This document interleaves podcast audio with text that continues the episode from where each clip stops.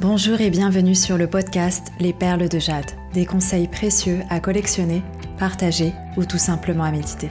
Je m'appelle Julie, française installée aux Pays-Bas depuis quelques années, ancienne responsable d'un département achat devenu coach. J'ai décidé de changer ma vie afin de changer celle des autres. Je vous aide à trouver de nouvelles pistes de réflexion et passer à l'action afin d'être plus épanoui dans votre vie. Abonnez-vous sur la plateforme de votre choix pour ne manquer aucun épisode. N'hésitez pas à me rejoindre sur Instagram où mon pseudo c'est Julie-UGS afin d'échanger. Le lien se trouvera dans les notes de l'épisode. En attendant, je vous souhaite une bonne écoute.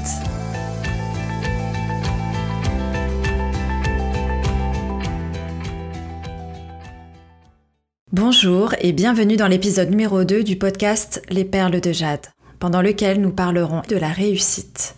Ce que c'est, comment savoir si on a réussi, et enfin, comment réussir. Tout comme le bonheur, on convoite tous la réussite, que nous considérons en faire partie d'ailleurs. Dans cet épisode, je vous dévoile les clés de la réussite comme je l'entends. Alors, c'est quoi la réussite pour vous? D'après le Larousse, ce serait le succès, l'obtention d'un résultat favorable. Son contraire serait l'échec. Les réponses obtenues à la question C'est quoi la réussite pour vous? pourraient être segmentées en deux catégories. Donc tout d'abord la réussite professionnelle, qui est davantage mise en avant, et la réussite personnelle. Pour certains, avoir une belle carrière, occuper un poste en vue du type manager voire directeur, et ou gagner beaucoup d'argent, devenir célèbre ou reconnu dans son domaine, représente la réussite. Alors que pour d'autres, ce serait plutôt trouver l'amour, avoir de vrais amis, fonder une famille ou encore acheter une maison. Ce qu'on peut noter aussi, c'est que selon la catégorie socio-professionnelle, la définition de la réussite peut varier. Donc par exemple, si je prends les cadres, la réussite peut les amener à vouloir toujours plus. Belle carrière professionnelle, gagner encore plus d'argent, afficher des signes extérieurs de richesse, que j'ai définis comme un désir à combler si vous avez bien écouté l'épisode numéro 1 sur le bonheur. Et donc ces mêmes cadres toujours dans le but de réussir, seraient prêts à délaisser certaines choses, comme leur temps libre, parce qu'en faisant des heures sup, ils ont forcément moins de temps libre, leur vie amoureuse, leur vie familiale, travailler tard, travailler beaucoup, travailler le week-end et travailler pendant les vacances, leurs rêves, que ce soit des voyages ou des projets, le plaisir qu'ils pourraient avoir au travail, leur santé. On a beaucoup qui sont en dépression, en burn-out, voire en bore-out, donc euh, le bore-out, c'est quand on s'ennuie, leurs principes moraux. Alors que dans les autres catégories socio-professionnelles, on peut voir que la famille et les relations sociales prennent une place plus importante. Et donc pour eux, la réussite, c'est plutôt rendre sa famille heureuse, avoir de vrais amis, avoir du temps libre, avoir un travail aligné avec ses principes. Quand je demande aux gens de mentionner une personnalité ayant le mieux réussi d'après eux, ils me citent notamment Bill Gates, Steve Jobs, Oprah Winfrey, Beyoncé. Mais qu'est-ce qu'ils ont en commun ces gens-là? Mais tout simplement, ils ont su allier la performance à l'argent. Si l'on regarde la pyramide de Maslow, les premiers besoins auxquels on devrait répondre sont nos besoins physiologiques. C'est manger, boire, dormir notamment. Et ensuite, c'est de répondre à nos besoins de sécurité, comme avoir un endroit où dormir. Les besoins d'appartenance et d'amour arrivent ensuite, donc recevoir l'affection de notre famille, que ce soit nos parents, nos conjoints, notre enfant, ainsi que de nos amis. Ensuite, c'est le besoin d'estime, la reconnaissance et l'appréciation des autres, que ce soit notre famille, voire même de nos collègues. Et enfin, le besoin d'accomplissement de soi. Donc, pour résumer, la réussite se situe à différentes étapes de cette pyramide et ceci selon chaque individu et le contexte dans lequel il vit. Mais alors comment on sait si on a réussi? Je vous parlais en janvier de la différence entre les résolutions et les objectifs. J'avais notamment fait un workshop qui s'intitulait Comment tenir ses résolutions. Pour moi, il y a une nette différence entre les résolutions et les objectifs. Les résolutions, pour moi, ça peut être par exemple perdre du poids, se remettre au sport, arrêter de fumer, trouver un autre boulot, etc. Les objectifs, quant à eux, sont beaucoup plus précis et doivent toujours comporter une date butoir.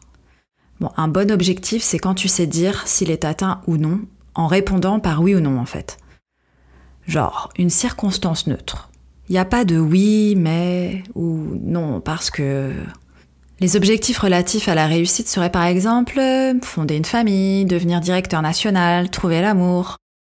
Mais sont-ils assez précis pour être considérés comme des objectifs de vie à atteindre? Je vous pose la question.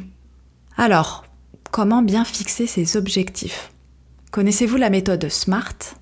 S comme spécifique, M comme mesurable, A comme atteignable, R comme réaliste, T comme temps. Dans le workshop que j'avais organisé en janvier, je vous expliquais comment bien écrire vos objectifs afin qu'ils remplissent tous ces critères. Car là, tout le monde pense que c'est facile.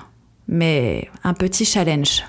Mettez pause sur l'épisode et essayez d'en écrire un remplissant tous ces critères. Allez, alors, vous êtes prêts? Est-ce que c'est clair en ce qui concerne les résultats à délivrer pour considérer que vous avez réussi à atteindre cet objectif? Admettons qu'on arrive à la date butoir de votre objectif, parce que si vous l'avez bien décliné, il doit avoir une date butoir. Est-ce que si quelqu'un vous demande avez-vous atteint cet objectif, vous êtes capable de répondre par oui ou par non En tout cas, si c'est le cas, c'est déjà pas mal. Bon, ce que les gens oublient souvent. De 1, suivre ses objectifs parce qu'il faut bien savoir si on est dans la bonne direction, si nos efforts payent. Et puis il ne faut pas hésiter à les revoir, parce que si le contexte a évolué entre-temps, il est intéressant de revoir les critères mentionnés ci-dessus. Et de deux, célébrer l'accomplissement de chaque étape, et ça je le précise et j'insiste, dans l'ascension vers ses objectifs. Parce que c'est ce qui aide à garder la motivation pour continuer et réaliser ses rêves les plus fous. Vous voulez en savoir plus? Je vous invite à visualiser mon workshop qui est accessible gratuitement et dont je mettrai le lien dans les notes de cet épisode. Maintenant, comment se donner les moyens de réussir? Dernier point et pas des moindres. Qu'est-ce qu'il faut? Il faut surtout faire de son mieux. Ça signifie pas faire toujours mieux. Il y a une nuance quand même. Car oui, on peut toujours faire encore mieux. Ça signifie plutôt faire de son mieux avec les moyens du bord donc ceux disponibles au moment T, donc dispo aujourd'hui, pas demain, avec les contraintes de ce même moment T. Deuxième point, croire en soi. C'est l'ingrédient indispensable à la recette de la réussite, car si on pense déjà à l'échec, ça influera forcément sur notre capacité à atteindre l'objectif souhaité. 3. Bien s'entourer. Eh oui, il est désormais bien connu que nous sommes la moyenne des 5 personnes qui nous entourent. Merci Jim Rohn. Du coup, si vous souhaitez vous reconvertir ou lancer un nouveau projet, par exemple, il est important de s'entourer d'au moins une personne qui soit déjà passée par là et qui ait réussi. Parce que ça va vous inspirer. Dans le cas échéant, les gens auront plutôt tendance à vous rappeler les risques, malgré eux, hein, parce que ça reflète en vérité leurs propres craintes. Mais ça, on pourra en reparler dans un autre épisode. Bref, ça finira par vous impacter dans votre confiance en vous, et ça, on ne veut pas. Mais il faut pas oublier que réussir, c'est aussi apprendre à échouer. Parce que avant de réussir, il faut essayer, rater et recommencer pour échouer encore, mais en mieux, et puis recommencer jusqu'à réussir. Bon, ce que je recommande aux gens en général, c'est de se former pour se sentir plus confortable avec les bases, d'apprendre tout en faisant et de se faire ses propres expériences.